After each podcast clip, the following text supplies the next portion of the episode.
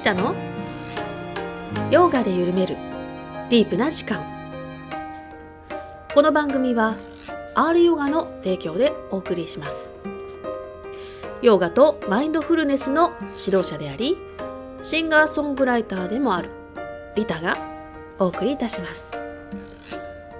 素敵なゲストさんとディープなお話で楽しくゆったりとした時間を一緒に過ごしましょう。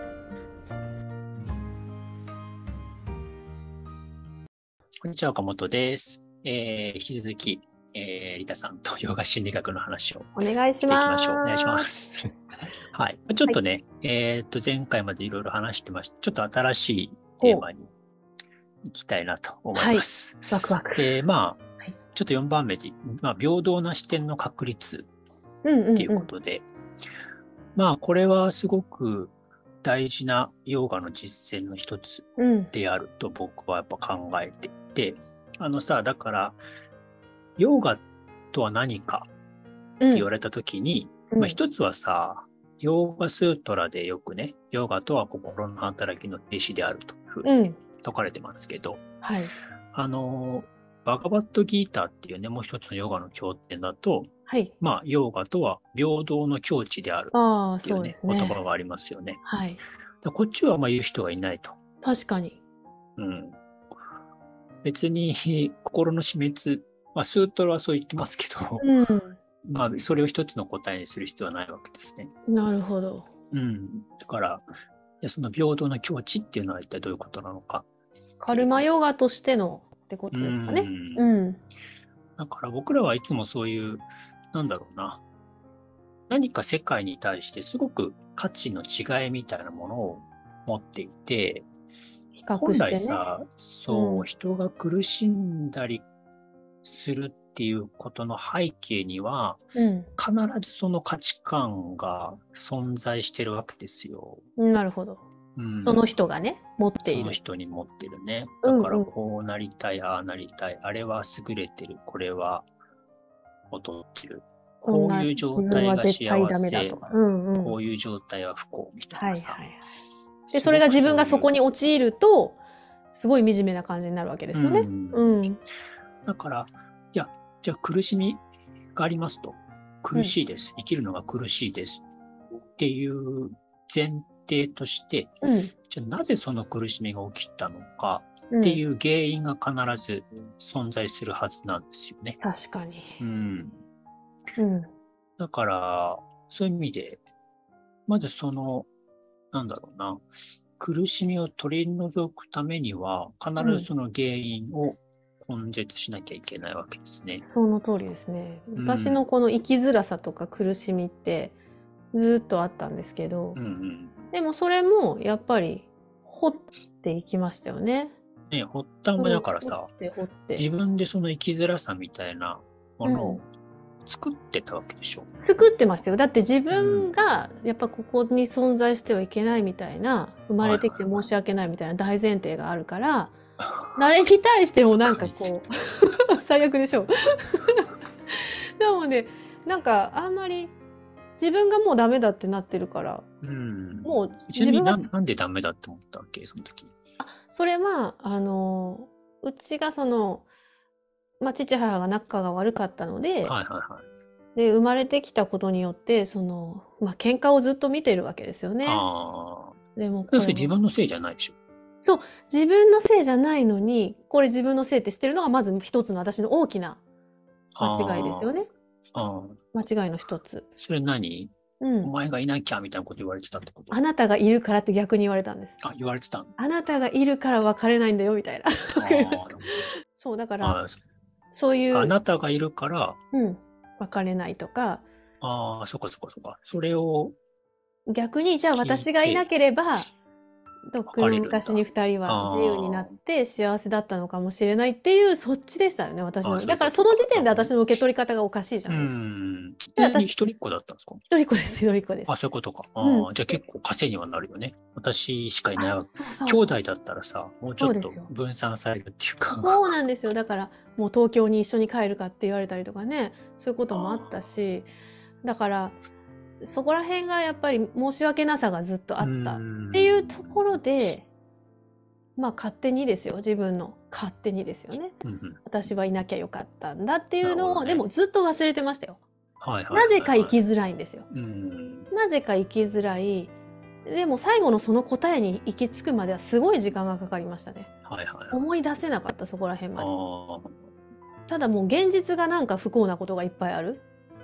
あはいはいはい。もうだって私の多分そのストーリーはそういう風なんですよ。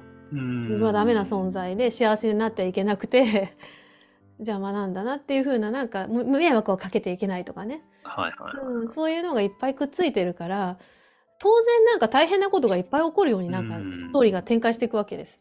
うん、でなんでこんなおかしい何かおかしいってずっと思って。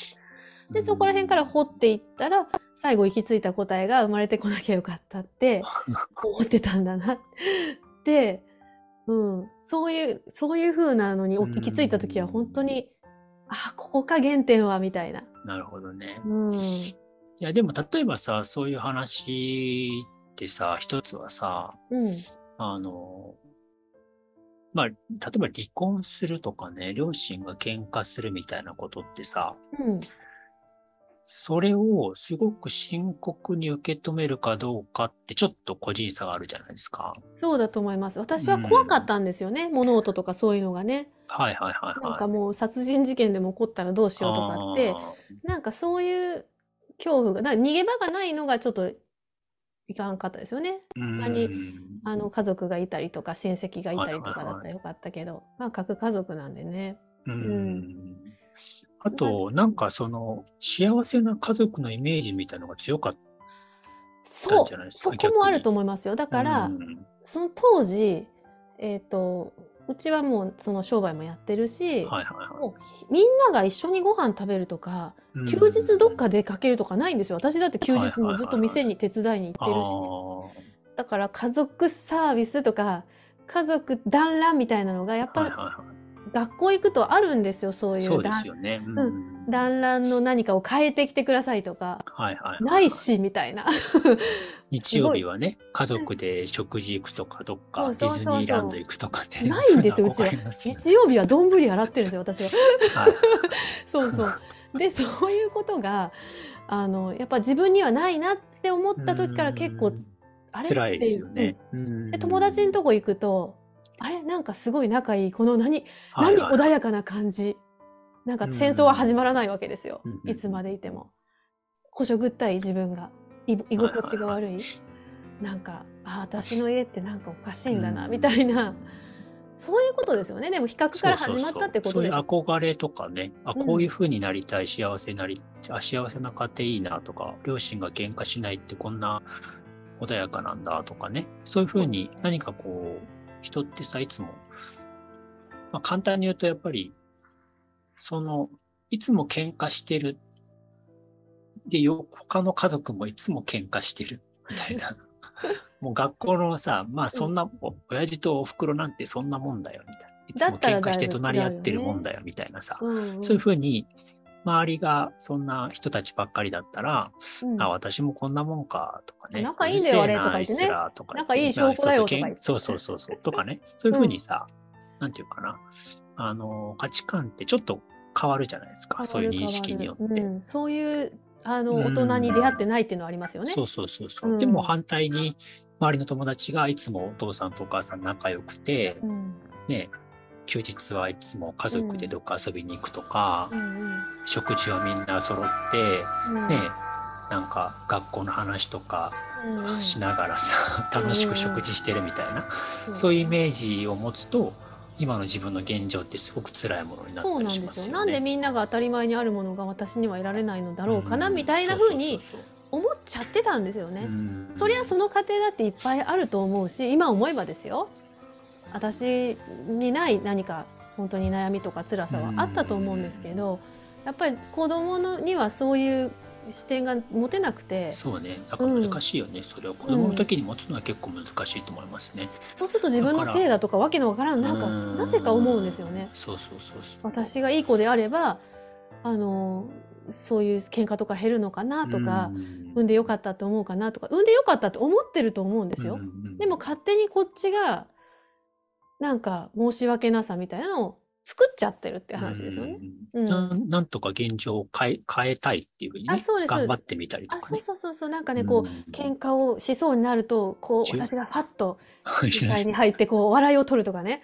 そういう、なんか、そういうことをやったりとか。だからう、ん人の顔色を見るみたいな人になっちゃってましたよね。そうね、そういうふうになりますよね。うん。だから、ああまあ、もちろんそれはさ、なんていうか、まあ難しいですね。そういうふうに、子供の時に、まあ、そういう学びができるのはちょっと難しいし、うん。ね、価値観を分散するっていうのは、まあ、本当はね、そういうなんか、スクールカウンセリングみたいなのがあればいいのかもしれないですけど。本当にそうです。実は私、小学校の時にも、あの、ちなんか心のダイヤルみたいなやつが、うん夏休みに入ってるんですよね。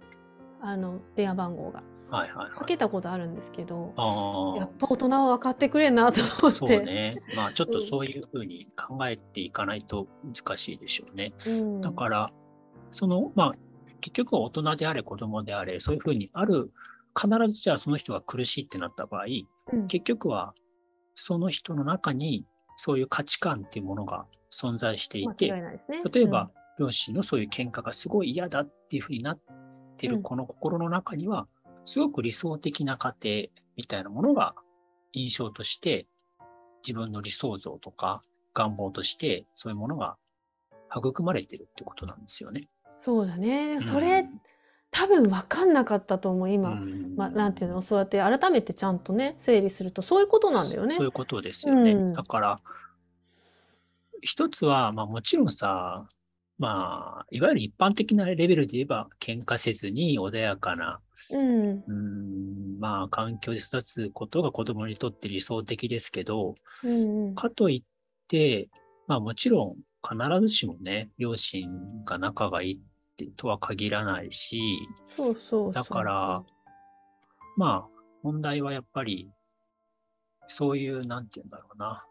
すごく自分の理想みたいなものを強く持ちすぎると、それに反動としてやっぱり自分の苦しみってものも生じてくるので、やっぱりちょっとね、この理想像みたいなもの、別に喧嘩してても、それはそれで、なんていうのかな。そうなのよ。お互い必要なのよ、がそれは。そうそう、成長、その二人がそれによって成長してんだなとかさ。そっちをなぜか自分のもう問題としちゃったんだよね。うんあの二人の問題なのに。そうさ、私は関係ないようん、なそうそう。関係ないよいつものことでしょって流せれたらよかったのにやっぱ私もやっぱ理想になってほしいと思ってたんだよね。うんうんそうそうそうそう。変わるといいなとかうん 思ってたんだと思う。それは本当にそう思います。ね、うんそういうふうに、やっぱり思いがあると、それに応じて苦しみってものが生まあじてしまう。親もそうでしょうね子供にこうなってほしいがあってうんそれ通りになんないからうん苦しみですよね。うん、まあだから親は思い通りにならない苦しみなのかうん結局のところ。うんまあ、特にそういう苦しいっていう人の場合、結構願望が強いああそうだとという思う。だって。ないない分すごく欲しいんじゃないですかね。うんそうそう、憧れてるとか。憧れてるだかうんらそんそれを持ってたらどんな人生になっただろうとかってうん。すごい思ったことあるんですけど、うん。でもそれもないんですよねもしもも。うん、だからちょそれがあったから今があってよかったって今は思えるので、うん。そうね、そうね。うん。そうじゃなきゃ心の話なんて絶対興味持たない。うん。うん。まあ、だからそういうのはね、まあもちろん、ね、悩んだり苦しんだりすることが悪いっていうことでもないわけですけど、当然ね。ですね。でもそこにやっぱ詰まるっていうか自分が引っかかるってことは何かあるんでしょうね。そうそうそうう。ん、そね。だから、とにかく、ちょ、ちょっと心の問題っていう点で考えていくと、まあ、はいこの平等な視点の確率うんうんうんうんっていうことですね。だから、特にそのカルマヨガって言ってるのは、まあ、ここのテキストでやっぱり、物事をできるだけ平等に評価していこうっていう、そういううんうんうん視点をお持つことで、心の問題っていうのは、ある程度解決できますよということですね。でも、まあ、ただ、まあ、厳密に言えばちょっと、もう少し細かい差異があるっていうことですけど、まあ、まあ、一つはね、私たちは喜びは喜びとして、苦しみは苦しみとして個別に存在しているかのように感じているが、えーうん。喜びと苦しみは相関関係にあり、喜びは苦しみの原因となる。うん。したがって喜びを追求することでは人は幸福になることができず、えーはいかえって苦しみの原因を作り出している。うんうんうえー私たちには喜びを求め苦しみを避けたいという本能的な欲求があり、苦しみを避けることは難しいっていうことですね。ん。喜びを求めていれば結局喜びが入ってきてもそこにセットで苦しみがそうあ、るよみたいな感じ。そうですね。うんだから強い相関関係があって、うん一見だからさ、うん僕ら喜びと苦しみは個別に存在しているっていうふうに考えがちなんですよ。私はワンセットだなって本当思いました。うんなんか。ね。だから本当はセットなんですうよね。んだからなんかそういうふうに、まあ幸せな家族みたいなことに対して喜びとか願望を持つことによって、今喧嘩している両親が非常に嫌なものに見えてしまうっていうね、えっとそういう、それは理想として思っているだけでもってことですよね。うんそうそうそうそう、うんうんうん。願望として持ってるだそれが喜びっていうもので、で実際に本当に例えばさ幸せになりたい例えばモテたいモテたいとかってやっとってさ本当にモテたらそれはそれで苦しいじゃん。なんていうのかな いっぱいか断らないかんあし、ーはいはいはい、そうね。うん。うん、なんか人傷つけちゃうしみたいななんはいかそういうのもありますよね。あるよね。喜びを求めてきたけどそこにの場所まで行ったら結構苦しかったってうん。いう。うんうん そういうケースもありますね。人気者になったらうん人気者になったで、今度はまた苦しみがついてくるじゃないですか。そうですね。人気がなくなった時に、自分のそういう、なんていうんだろうな、孤独感みたういなんものが、うんうんうんうんねみんながさーって引いていくような感じね。ううんんだからそういう意味で、まあ、僕らってでもね、いつもある種こう、喜びを求めて生きてるもんじゃないですか。幸せになりたいとね。うんまあ、社会を見てみるとさ、やっぱり、ね、そういうリゾートに行きたいとか、遊園地に、まあそういうあレジャーみたいなね、うんうんうん遊び。うんでもそうすると、また同様に仕事をするのが辛くなったりさ、うんね、なんかそういう相関関係が あるじゃないですか。ああそういうことね確かにね。そういうのもあるしね。うんうんうんなんか美味しい食事をすると、やっぱりそれに応じて、ああの、ね、普段の食事があんまり、こんなまずいあのみたいなっちゃうの時のあ。れの方がね、美味しかったのにとかさ、そういう発想にもなってくるわけですね。そうだね。だから、まあ、グルメの方がうるさいでしょ。うんあれがまずい、これが、これは美味しくないとそうねそうですね。言うよね。うん。だからそういうふうに、普段から美味しいもの、あれあそこのあれが美味しい、ここのこれが美味しいとかっていう人は、うんかえって結構ね、そういう苦しみ、あここれの、このこれはまずいとかさ、そういうのがあるねありますよね。満足できないもんね。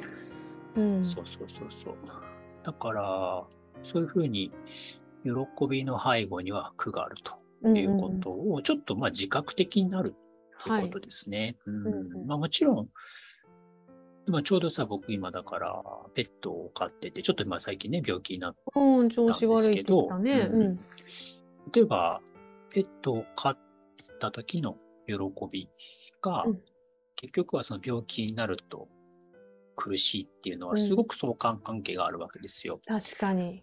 うん、だからうちは猫ですけど、その、うん。もうなんかさ、まあ保護猫はちょっと預かってるみたいな感じのうん。距離感だったら、まあ病気になってもさ、うん。じゃあこの子が亡くなったら次また別の子を飼えばいいかなとかさ、うん。うん。考えれるけど、やっうん。ぱりそれを家族としてさ、うん。なんかね、もうキャラクター、そのこここ個人として愛してしまうと、ね、大事やっぱりね。ペットロスみたいなことになるわけですね。うんうんだからそれは、その愛した分だけ苦しみがうん。強くなるということですよね。ううんん。でも、そういうふうにね、あ、この子が可愛いと思ってる間はさ、うん。そういう苦しみに気づかないわけじゃないですか。そうだね。うん。そうか、そうか。だから苦しい時には、その苦しみの原因が、あ自分がそういうふうに愛着を持ってその子に接してたんだなっていうことに気づかずに、ただただ、その失ったことに対して、ずどっ。とこう、苦しんでしまうと。だからそんだけ苦しんでるのはどれどれほどそのその猫ちゃんを愛してたのかっていうことを知るってことでもあるわけですね。はい、裏裏腹になってるわけですね、これいいとか悪いとかの話ではないって話ですよね。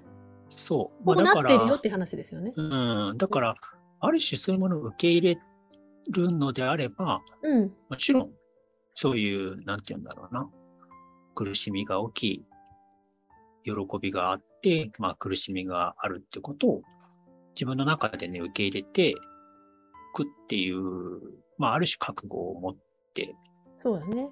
うん、こんだけいいいいものを例えば得たとしてもこれをいつか手放す時が来るんだなみたいな、そうそ まあうん、そういうことも分かってなきゃうん、まあそういういずれ来るからね。ううんん、で来た時にあ本当に長い間愛愛せてよかったなみたいなな。とかね。うんだからその結果として今こういう苦しみを受け入れなきゃいけないんだなっていうふうに考えればいいですよね。んそうです。ね。うん、でも、ともするとさ、あ、なんで病気になっちゃった。の？とかさなんでだよね。うんでなんで車にひかれちゃったの？とうんかさ、そうだねそうなるわけじゃないですか。そうなるね。うん。うん、だからなんでがつく？そうそう。結局だから、病気になったり、車にひかれたりしするってことは、本当は関係ないってことです。ああ、ん？事象は？そういう、そうそうそう。それが、なんていうかな。うんあの、車にひかれ、例えばじゃあすごく、うんまあ、ペットが車にひかれても悲しまない人もいるし、ああ。う。うんん、病気になっても悲しまあ、なそっかそっか。だからい人もいるし。自分がそこに愛着がある。るから、そうそうそうそう。愛着があるから苦しいわけで、で、うん。なきゃ別に不病気運だよ。うん。そう、病気になったことが問題なんじゃなくて、その喜びとして愛着を持ってたことが問題なんだってこと。うん問題というか、まあ、原因なんだってことですね。因ですよね。そんだけ苦しいってことはね。そうそうそうそう。うんうんうん。愛着がなかったら別にになっても苦しまないわけですよ。そうだね。うん。確かに。だから病気になるってことは関係ないじゃないですか。うん。ね苦しみとは無関係なんですね。うんうん。うん。だからそういうふうに考えたら、お病気になることが苦しみ。だから病気になるっていう、ん？ことと？そう、あの、愛着があって、その、例えばじゃあ猫に限定すると、うんうん。猫が病気になって、その猫が死んで自分から失われてしまう、離れてしまうっていうことが、うんあ病気になったから私は、この猫が病気になったから今私は苦しみを受けてああ、じゃなくて、離れたから苦しいってことね。そうですね。離れたの、のは病気がきっかけだから、なんでなったのだってなるわけですよね。あなるけどね。でもうんその苦しみが起きる、病気から来てるわけではないって話ですね。うん、そのうん。病気になって死ぬっていう事象自体は病気から来てるけど、うんその人が苦しんでるか苦しんでないかっていうのは病気とは関係ない。関係ないね。あうん確かに確かに。おおいういいですね。その整理の仕方。そうですね。うん。そうそう。考え、まあ、そういうふうに整理してるわけですね。なるほど。このあの文章の好きな人のやつもまさにそうですよね。そうね。そう。うんまあ、好きな人ができると、その相手と恋人関係になりたいと欲すると。うん。その相手と交際することができれば喜びとなるが、交際を断られたり、交際できても別れると苦しみになる。うん。また、その相手をより深く愛すると、別れた時の苦しみはその度合いに応じて深刻なものになるう。んしたがって、好きな相手と交際できると喜びは同時にその相手を失う苦しみともなる確かっていうことですね。に。いやー引きずったのは本当に好きだったからなんですね。そういうことです。今わかりましたよ。はい。まあ何年も引きずり女でしたけど。うーんそういうことね好きじゃなかったら引きずんないでしょ。そうだね。次だよね。うん次。そうそうそうそう。だからさ、一見ね、だからこう、執着じゃないの？それって。れ執着です、執着。執着でしょ。うん愛愛情だからはそういう慈悲のレベルな好のきになった、その人がどうしてもね、付き合いたいみたいなさ、うん迎えるじゃないですか、好きになると。うんその背後にやっぱ来る、その、その喜び、うん願望を持つ喜びとか、ね、そういうものの背後には必ず苦っていうものの原因っていうものが潜んでるっていうことですね。うんうん。まあ、それは避けがたい。そうだよね。それを作った時点で逃れられないでしょ。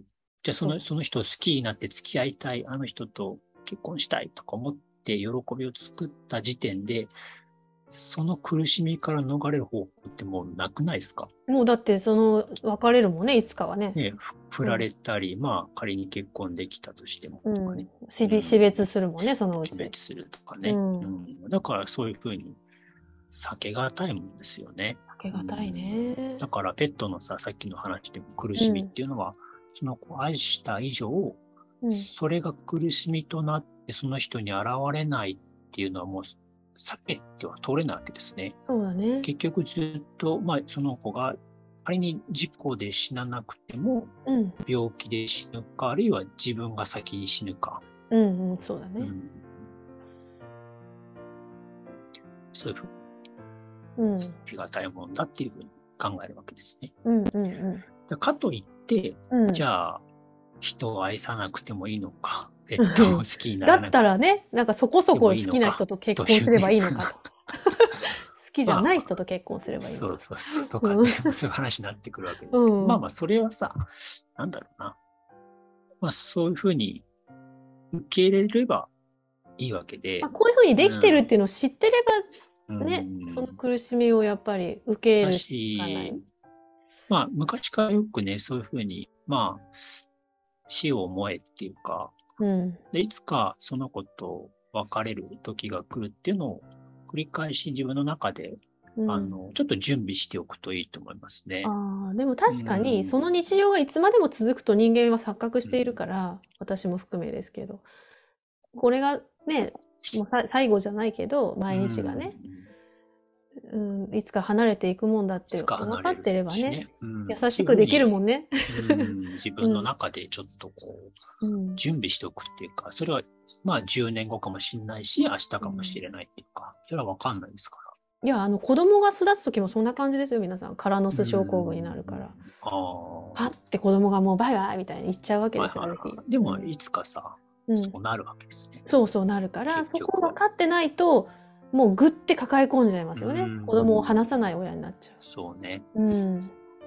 だから、まあそれをさ、それは無理やり離れないようにしたとしても、結局は自分が死ぬ時にはそう離ね。れてしまう、結局はね。うんずっと持っておくことはできないっていうね。そう。だから死にたくない、死にたくないになっちゃうんですよ。ああ、そうか。手放したくないものがあるから。そうそうそうそなるほど。執着なわけですね。その私はなんかその、い生への執着かと思ったけど、あ生きるっていうことも。何かあるね。物とか人とかいや、ね。生きる執着はどうだろう。それほど強くないでしょ。そういうやっぱ愛着あるものと別れることの方が辛いんじゃないですか、人は。そういうことか。うん。そうだよね。ね、好きなうんペットがいたらさ、うん、ね、この子はどう、どうなるんだとかさ、ね、ね思。うし、うんうんうん、好きなね、ね。そういう相手がいたらさ、そう思うでしょ。この人を置いて いくと大丈夫かしらとかね。うん。そうか、そうか。だから、それがなかったら、まあ、それほど生死っていうのは、まあ、大きな問題にならないかもしれないですね。うん。うん。そうか。じゃあ、いろいろ持ってない人の方が、そういう苦しみは少ないってことか。まあ、そうでしょうね、もちろん。うん。うん。まあ、だんだん減ってきますけどね。あの、年取っていけばね。友達とかもね、一、人二人いなくなってね。まあ、少しずつ、うん。なんていうかな、悩みながら苦しみながら手放していくもんだと思いまうんうすけど、んうんうん。ね、ペットがさ、病気になったら、心配して、心配しながら徐々にそういう、受け入れていくみたい執な。着みたいなものうんを少しずつ受け入れていくと。そうだよね。それはあるね。う。うんん。だからやっぱ突然死とか、全く準備してないときはきついですよねつ。いと思う。ううんん。。そういうのが準備できずにいきなりね、急にいなくなってみたいなさ。うんねえ、朝起きたらね、亡くなってたとかね死んで。たとかね。うん事故とかもそういう場合のそう方がきついでしょうね。そうですね。準備できないもんね。そうそうそうだから私も介護を5、6年させていただいたので、ちょっとずつ死を受け入れた、うんれたし、べ準備する時間ありましたよね。死について学ぶ時間が。はいはいはいうんはい。うんでそういうふうにして、本当はね、自然な形で離れていくものだと思いますけどね。ああ、だんいきだんとね。なりその愛着があって、またこう、下り坂になっていくっていうか。うんうんうんうん。あ突然別れ告げられるとかも辛いですよね。音信不通になるとかね。それこそさ、介護なんて、うんああ、もうしんどいな、早く楽にしてくんない。そういうそういう人も。感じでさ、徐々にさ、あ、そうだね。かった。これいつまで続くんだろうみたいなそうそうそういうふうにちょっとずつ執着を手放していくっていうあかね。ーそうだね。まあ、そういうもんですよね。うんうんうんうんまあ、だから、もちろんそういうふうに心の相対性を考えながら、まあ、でもある種、本当にそういう心の平安みたいなものを築いていくうん。っていう意味では、できるだけその物事、平等性みたいなものに対して、まあ、苦楽をできるだけね、あの、まあ、なんていうんだろうな。人間ってやっぱりさ、すごくその差をつけたがるっていうか、いいものと悪いもの。はいはいはいはい。うん。だからそういうのをちょっと手放していくと楽になっていくはずですよねうんうんうんうんう、ん基本的には。どうしてもこのし仕事じゃなきゃ嫌だとか、どうしてもね、こういうもん、なんか、うん、願望を下げるってことですね。そうね。ちょっとうんすごい多分、すごい高いとこ見てたりしますよね。苦しいとね。。うんうん。そう。いや、だ特に恋愛も結局はさ、うんうんうんなんか、どうしても、いや、どうしても恋バナ？恋バナ？いや、そうそう、そういうのもさこの人じゃないとダメとか？ダメとかあるでしょ？そういうの。あったね、昔。なんでダメ、あの人じゃなきゃダメだったのか謎だけどね、今思えば。そうでもないでしょでも。そうでもないのまあ、そういうもんなかったりするよね。うん。でも、もうこの人以外いないんじゃないかって思ったりしたもんね。おるよいっぱいみたいな。あの頃の私に教えてあげたい、本当に。うん。なんでその人をそんなに固執したのかっていうね。うん。うん。でもそこにはか引き、寄せるものがあるんでしょうけどでもそこに私の自信のなさも被ってるから、うん。またややこしいんですよ。こっちの自信のなさもあると、ん。もう誰も愛されないんじゃないかって思ってるから、次に来ないのかもしれないとか、また年とかね、女性だと。これもまたあれ刷り込みだよね、世間の。そうね。これぐらいの年だともうそろそろとか、うん、もうないかな。誰も振り向いてくれないかなとか。あるよね。そうなります。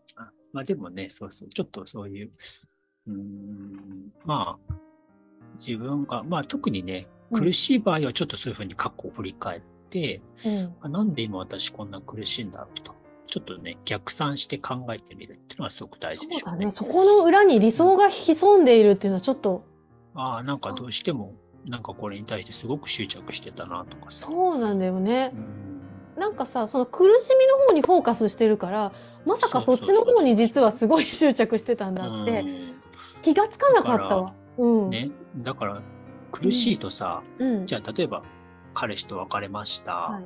じゃあ何とかして復縁しようっていうね。あるある頑張ったことあるよ頑張っうん。てるっていうことと、うん。でもそうじゃなくて、いやなんで私そもそもこの人にこんなに執着して苦しいんだろうっていうふうにね、そっちに考えたらだいぶ良かったよね。過去の方に振り返って、もうなんかさ、そういう時って自分がもううんやらかしちゃった、なんとか許してもらおうとか。なんで許してくんないんだろうとか、うんそっちの方だけに意識がフォーカス、フォーカスしてて。ねいや本当はその自分のことをもっと愛しててくれ、愛してくれてる人もうんたくさんいたんじゃないかといやかね、もう本当そう思いますよ。本当にそう思います。うんうん。ちゃんとした人他にいっぱいおったでしょみたいな。ねそうそうそうそう別にその人だけに、執着してるのはその人だから、うん目入んないんですよね。もうその人その視点をちょっと広げていく。なんでだったんだ本当そうだようね。んうん。うん。まもちろんね、突っ走ってもいいんですけど、それはそれでね。うんうんうんまあ、ただ、苦しいは苦しいでしでもょうね。よーくどうお大人の私から見たらですよ、もうその私の10代、20代振り返って。いや、その人と復縁しても多分うまくいかんと思うよって話なんですよ。あーそうね。そういうのもあるよね、結局ね。うんうん絶対それ価値観違うから、うんダメなのに、もうし違うんだよね。気持ちが、うんもうその人に向いてて、なんとかその人ともう一回っていう気持ちだけで言ってるから、そうね。うん、だから、客観的に見えてろないんですよ。うんそうそう、そういうふうに執着が強くなるってことは、結果的にはその喜びみたいなものを、ずっと、例えば、片思い3年してましたとか、うん、そういう だから喜びの時期みたいなものが相対的にそういう執着に変わっていくわけで。そうだね。それ、それぐらい、あの、たくさんの幸せをいただいたんだなってことですよね。まあ、ね、なんかね、そういうことですね。うん。だから、だからそれをもう一回感じたいっていうのはあるってことですよね。うん、そうでしょうね。うん。その快快楽じゃないけど、喜びを。まあでも結果的にはそれを感じても、また次の空っていうものが生じると。ずっとはありえないですもんねう。んありえないですね。うん。同じように、まあ、変化していくものだから、ずっと同じではないから。なんかやっぱ本質的にもその執着みたいなものを減らして、どうしてもこの人じゃなきゃダメっていうところから、うん。やっぱりね、その、なんだろうな、もうちょっと自分のことを自分が愛したり、自分のことを愛してくれる人は、そうだね。他にもいるっていうかね、うんそういう価値観に変えていくっていうか、うんそういんんう、なぜか恋バナになりました。恋バナいいね。楽しい。ちょっとそういうもんですよね。恋愛に関して言うと。そうだね。なかなかその視点にならずに苦しんどったなっていうのは。うんありますねまあいや、自分も経験ありますよ、そういうの。うん。ねえ、な、なんであんなリベンジを頑張ろうとするのかっていうのはあったけど。うんまあそうね。うんまあ逆もあったよね。ずーっと言ってくるっていう。ああ、確かにそういう。うん、こういう風にするからとか何回もね、言われても、うんなんでか知らんけどこっちもダメで、みたいな。そうね、そううね。ん、そういう時もある。あ、なんか本当人って付き合えるのって奇跡っていうか、お互い両思いって 結構稀だな、みたいな。まあ確かに。うん。まあ、だからそうだ。ね。うん。まあちょっと今日は、これぐらいにしましょう。恋バナで終わりましたけど。ね。まあちょっとでもね、その病、心の苦しみと平等感っていうのはすごく重要な関係にあるので、まあちょっとね、一回またこの辺の話をうん苦楽を平等に見るあたりですね。していきたいなと思います。はい楽しみにしていますはい、じゃあ今日はこれで終わりましょう。はい。ありがとうございましたありがとうございます。